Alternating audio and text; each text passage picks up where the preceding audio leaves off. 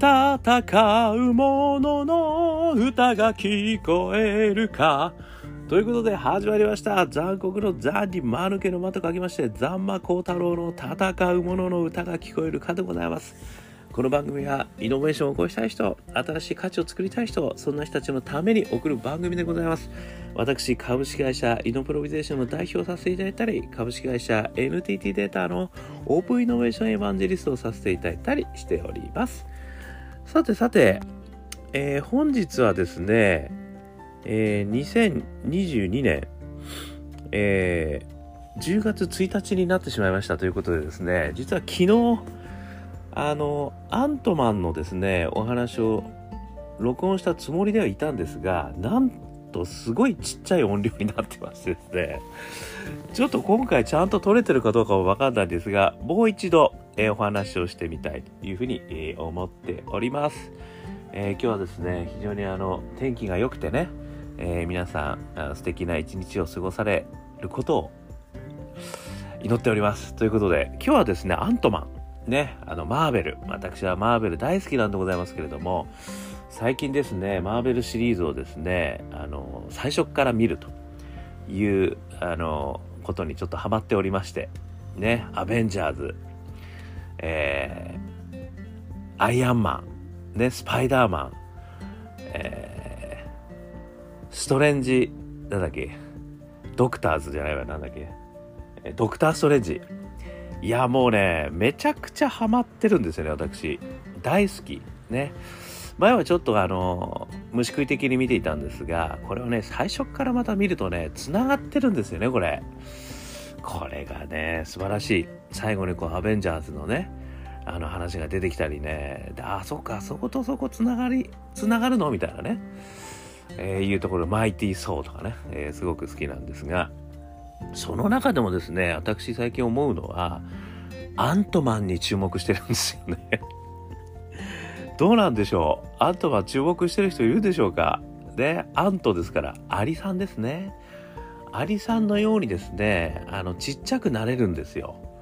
なので、これまたね、非常にあの、面白い展開があるわけですよね。で、このアリさん、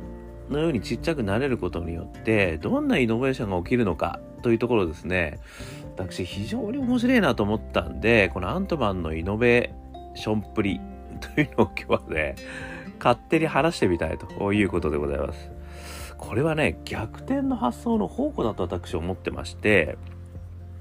3つあるんですよこれ逆転の発想が1つはスケール2つ目は量子2つ目は虫なんですけど一つずつ説明しますね。一つスケール。これはですね、変量の逆転というものですよね。これあのよくですね、イノベーションの世界では強制発想法の中でやることなんですけど、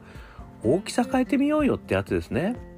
で、大きさ変えてみることによって、なんか物事が全然変わってくることあるよねっていうことからイノベーション起きるってことがあって、まあ代表的なのがソニーのウォークマンですよね。これまさにね、手元にこう音楽のミュージックボックスがね、昔はあの黒人の男性がこうでかいラジカセをこう担ぎながらね、あえて そこでこう耳元でガンガンやるみたいな、うるさいよみたいなね、いうのがありましたけど、それをこうちっちゃくすることで、これまさにその行動変容を起こしましたよね。みんな手元に来る。まあそれのさらなる進化系がね、画面も iPhone で見れるみたいな話になっていってると思うんですけれども、もうスケール変えてみる。これがですね、すごく面白いっていう話ですよね。変量の逆転。これが一つ目でございます。それから二つ目。これ量子。ね、まずこれ量子力学ですけども、これはですね、これ量子の話出てくるんですよ。これなぜ出てくるかっていうと、あの、ちっちゃくなりすぎちゃうんですよね。だから粒子が、あの、素粒子がね、もう極限までちっちゃくなっちゃうと量子の世界に入っていくんですよね。でこの量子の世界に入っていくと何が面白いかっていうと物理法則が成り立たなくなるってことなんですよね。でこれは私あの一言ルールの逆転と呼んでいます。要はですね常日頃ねリンゴは上から下に落ちるのは当たり前ですよね。ねあとは時間がね大体みんな同じようにまああのアインシュタインの話ではねちょっとこう高速で行けば時間が遅くなるとかっていう話はありますけれどもそういったことがですねあの量子の世界では全く通じなくなるってことですね。こうもっと言えばこう時間のこう連続性みたいのがなくなっちゃうみたいなねあのここでよく言うのはですねあのテレポテーションみたいなこともあの量子テレポーテーションみたいなこと言われることあるんですよね。こう観測された時にどういう状態になってるかによってこっちとこっちがもう自動的に決まってしまうと。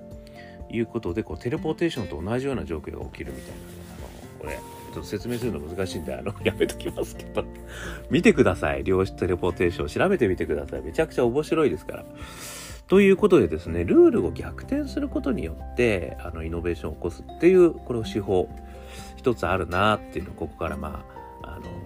思ったんですよね。まあこれよくあるのは金融業界とか規制業界においてこのルールをねあの逸脱することによって何ができるのか、まあ、もしくは今のルールだとできないけれども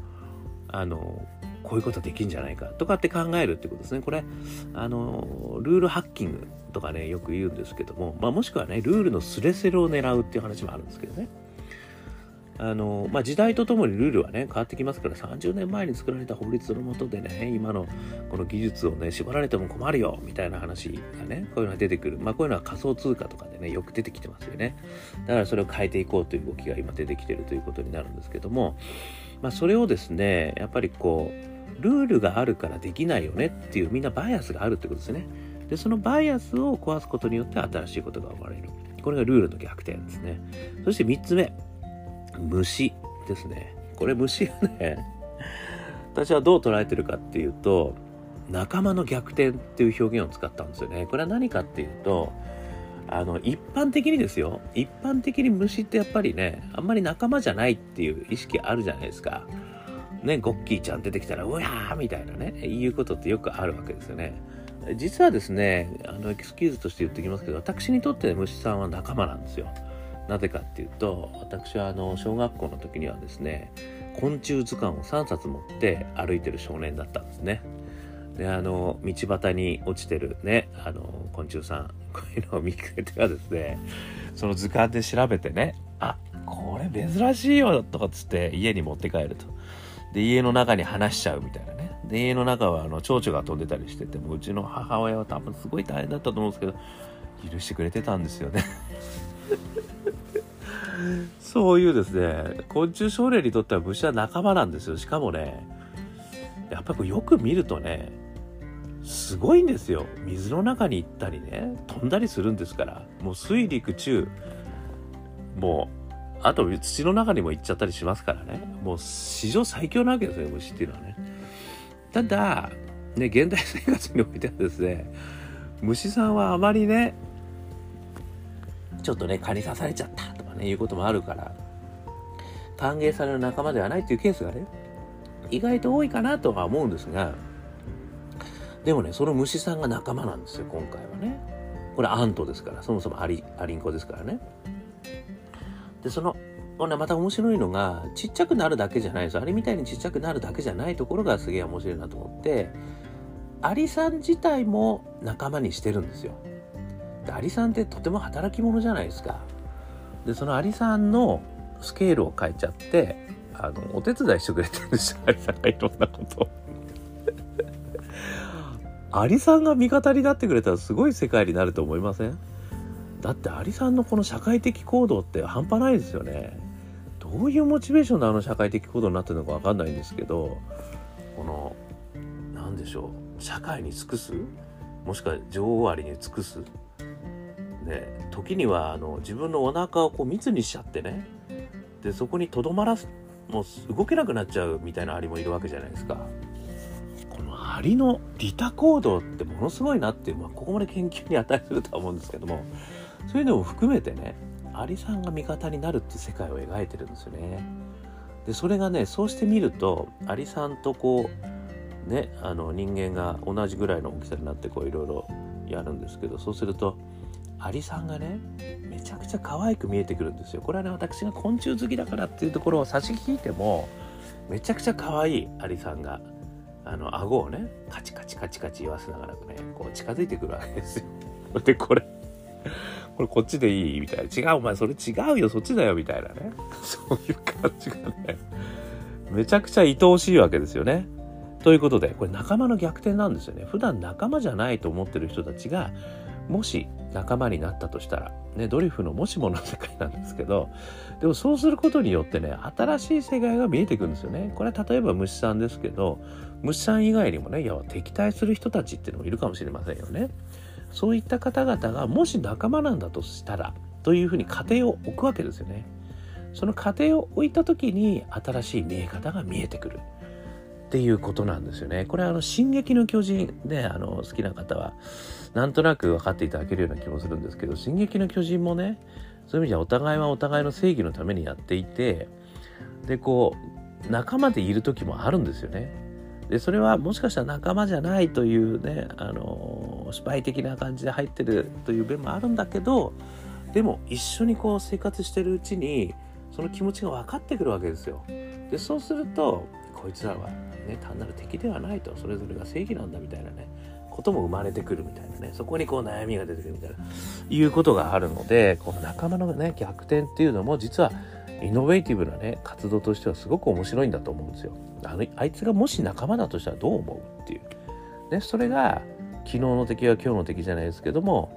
ね、ウィンウィンのその抽象的な価値が見つかれば実は仲間になれるかもしれないですよ。そしたら史上最強になるかもしれないわけですよね。そういうイノベーション、こういうのもね、あるなと思いました。で、あとね、私の世代ではですね、あの、このスケール、この大きくなったりちっちゃくなったりする、これはウルトラセブンなんですよ。これはね、あの、本当にウルトラセブン私大好きだったんですよね。社会問題も扱ってましたしね。あの、悩みもありましたしね。あの今でも大好きですけどもうその時代にねちっちゃくなったり大きくなったりやってましたねウルトラセブンこれやっぱりね日本のサブカルの凄さですよねそして量子力学ここでは宇宙戦艦ヤマトですよねワープですよあのヤマトがねワープするんですよワープとかっつってブーンピシューっつってねあれもまた量子ワープを使ってたのかどうか知りませんけども 漁師の世界なのかなと私は思ったりね。それからあと虫。虫といえば何ですか？皆さん分かりますよね。バッタですよ。仮面ライダーですよ。これね、前、石森章太郎さんのあの電気みたいなのちょっと見させてもらったんですけど、なぜ仮面ライダーがバッタになったのかというところがね、いろいろ紆余曲折があったんですよ。最初確かドクロだったとかね、いうこともあったらしいんですけども、それがやっぱりね、もっとグロテスクにしたい。ね、もっとインパクト。ということでヒーローなんだけどバッタってでそれもねやっぱりある意味ねバッタってそんなにこう好かれてるもんじゃないんじゃないかっていうところから私持ってきてそれを逆転の発想だと思うんですよね。これがすごい。やっぱりね日本のアニメねサブカル。この実力はねもうほんと世界一ですよね。だからその頃からは要はあったっていうことですよね。なので決して負けてない。マーベルには全然負けてないと私は思ってるわけですが。まあでもねこの逆転の発想っていうのがねやっぱりそういうとこでね至る所で行われてるんだなってそれはある意味こういうふうにね例えばあこれ変流の逆転だとかルールの逆転だとか仲間の逆転だとかっていうふうにちょっと抽象化したコンセプチュアルに頭に入れておくといろんなことに使えるよっていうことなんですよね。これがねやっぱりすごく面白いかなっていうふうにあの思ってるところでございます。という意味でこのマーベルのねあのシリーズの中で私もう全て大好きはっきり言ってですけれどもこのアントマンどうなんですかね？意外とアントマン人気あるのかないのか分かってませんけども私はすげえなと思いましたね。というお話でございましたね。ここのアントマンからイノベーションのねやり方みたいなのもちょっと学ばさせていただいたというお話でございました。よかったら、えー、見てみてください。これね、ちょっと、アントマンのホームページも載っけておきますので、私はちなみにディズニープラスで見させていただいてますけど、いろんなところで見れるのかもしれません。ということでございました。えー、少しでもですね、参考になったら幸いです。 Anchor.fm 毎日配信してますんで、よかったら登録してくださいね。それから、えー、 Facebook、Instagram ね、えー、 LinkedIn、こんなところでね、やってますんで、よかったらコメントいただいたら、それにも返させていただきますよ。そして、我がアカペラグループ香港ラッキーズの中年ワンダーランド、ね、中年不思議国と検索していただくとですね、えー、ストリーミングサイト出てきますんで、元気が出る曲、今日みたいなね、天気のいい日にはね、これ聴くの最高ですよ。それから、えー、一人からでもイノベーションできる。ね、これを書いた本あります。オープンイノベーション21の秘密。薄っぺらい本ですけども、中身濃い濃いですよ。1時間ぐらいで読めちゃうかもしれない。でもね、中身濃い。ということで、電子書籍、えー、リアルの書籍ありますんで、よかったら見てみてください。ということでね、いや、ちょっと、あの、お知らせいただいた方、ありがとうございました。昨日ね、録音できてないよっていうね、衝撃の、あのの、申請をいただきまして、あの、今日、また急遽同じ話を録音したということでございますので、よかったら、えー、聞いてみてください。またね、今日の夜ね、えー、できたらまた配信したいというふうに思っておりますけれども、えー、楽しみにしてくださいということで、今日も聞いていただきましてどうもありがとうございました。それでは皆様頑張りましょう。また明日